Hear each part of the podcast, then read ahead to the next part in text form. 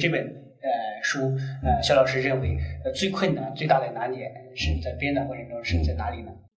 最大的难点就在于，就是某一个部分由某一位专家来写，而其他的专家认为他写的是胡说八道。最难的就是这样了。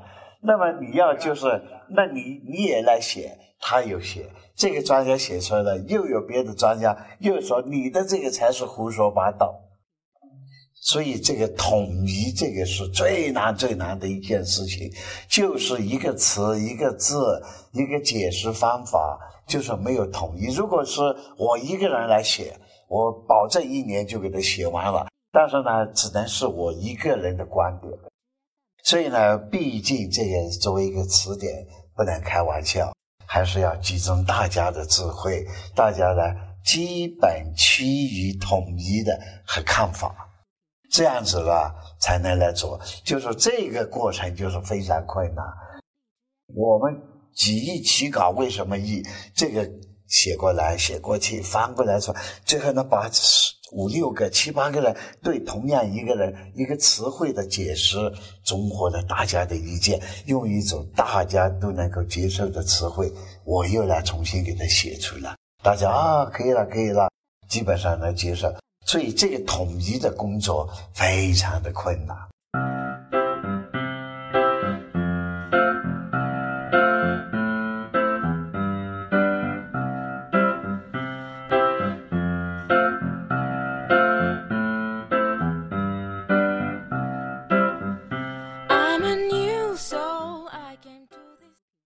那么这个书里边呢，它有很多，还有一个呢，就是一个图的收集困难。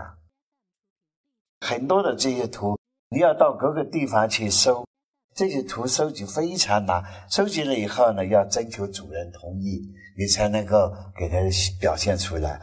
那么最后呢，我们有将近有一百多，呃，一百多幅这个图，天底下没有两块相同的翡翠，就在于它是因为它是矿物的集合体，我们只能相似于这样来说。大概啊，有这么多东西，有这么多的类型，大家呢根据这个呢来做一些概述的这个大概的来对比。那么这个书呢，你要是再详细再写下去，要再做这个图，能不能还有可能？以后呢，呃，我们如果有机会的话，我们可以把翡翠见到的精美的这些东西，或者是特殊的东西。再进一步收集，那么但是后后后后边的事情了。啊，这个书搞起来以后呢，我估计要估计多少年以后，再会有人来重新出一本。反正叫我去重新再出一本，我是没那个精力了。除非只能说是呃增订版。因为毕竟这个书，呃，连我自己都不满意，它里边还有很多未尽的事情。但是有的事情呢，你要等到什么事情都完了以后，不可能完结。你像现在翡翠，随着大家对它的认识，它又有新的东西出现，新的东西出现，你你在等，又有出现，永远不会了结。我们只能是一个阶段性的一个认识。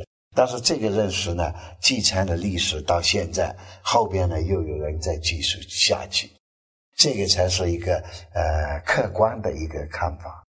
因为这个翡翠在整个一个啊发展变化当中呢，可能翡翠这些行话或者术语的这么一个变化的历程啊，就是请肖老师也要做一些分享。啊，这个呢，呃，倒是绝对的，每一个时期、每一个地区都会有它的那个不同的说法。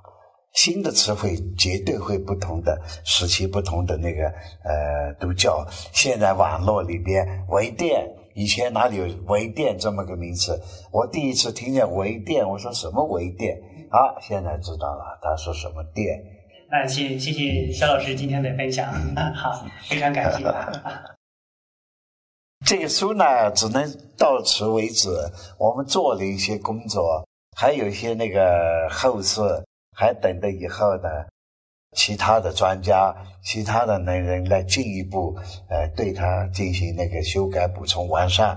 我自己在有生之年，我还在进一步的工作，努力的工作，把它。我最近有找了很多这个专家，每一个部分都做了一些试读。每你你把你写出来的已经印出来这些读，从头到尾来读一遍，我们已经读了三遍了。那么又发现了一些小的错误，有一些小的不足的地方，应该修补。哎，他们都提了意见，我都已经集中了。那么，我想到一定的时候呢，我再给他呃用个什么形式表现出来，给这个翡翠大词典让它更进一步、更完善。